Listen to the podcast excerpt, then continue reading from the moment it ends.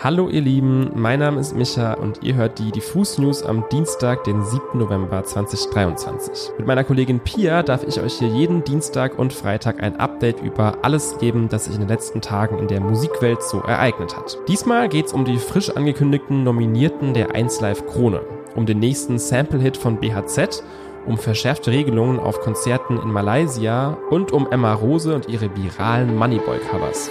Viel Spaß!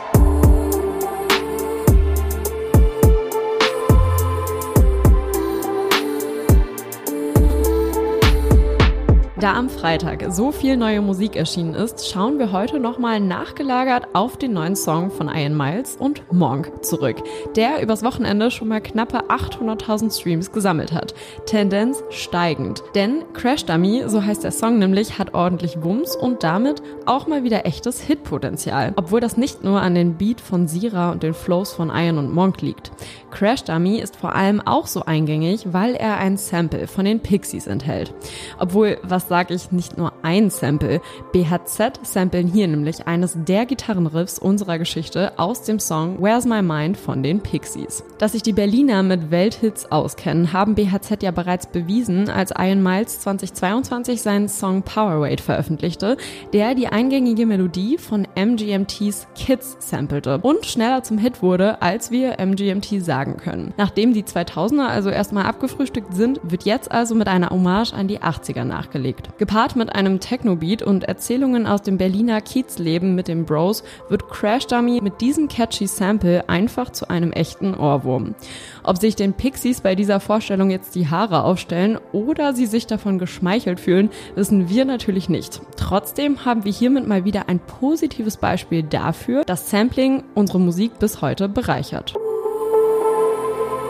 Wer in Malaysia ein Konzert veranstaltet, muss in Zukunft einige Hürden meistern und ziemlich vorsichtig sein. Denn ab sofort wird vorausgesetzt, dass es bei Konzerten einen sogenannten Kill Switch gibt.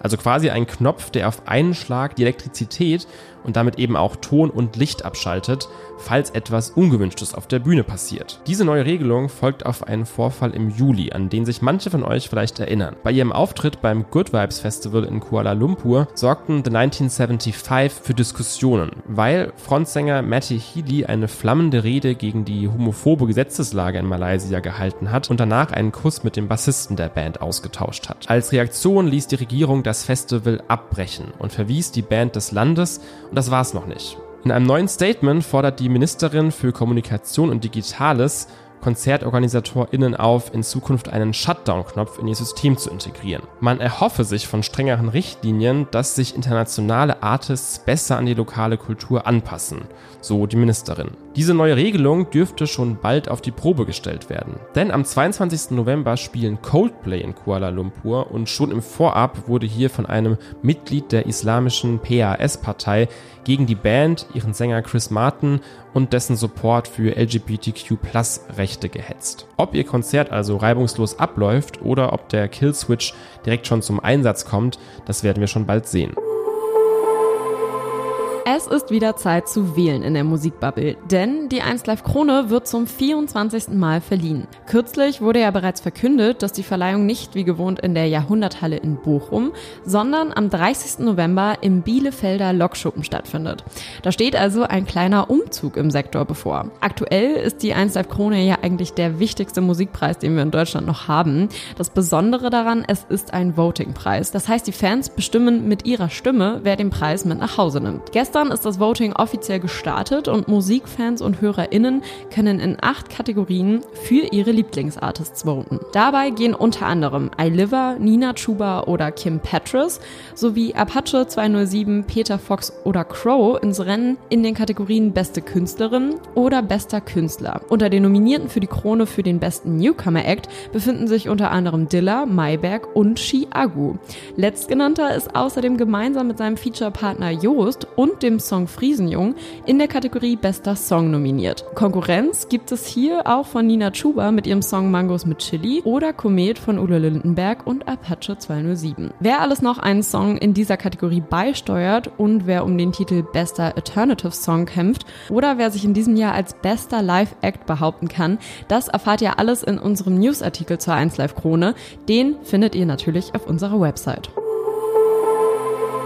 Ihr wisst ja, in unserer Dienstagsfolge stellen wir euch immer einen Newcomer oder eine Newcomerin vor, die wir gerade abfeiern.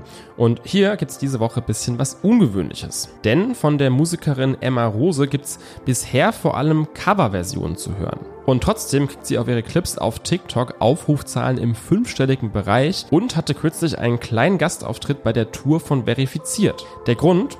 Emma macht keine Coverversionen von per se schönen Songs, von Pop- oder Indie-Stücken, wie man das ja oft sieht. Nein, Emma covert vor allem Moneyboy.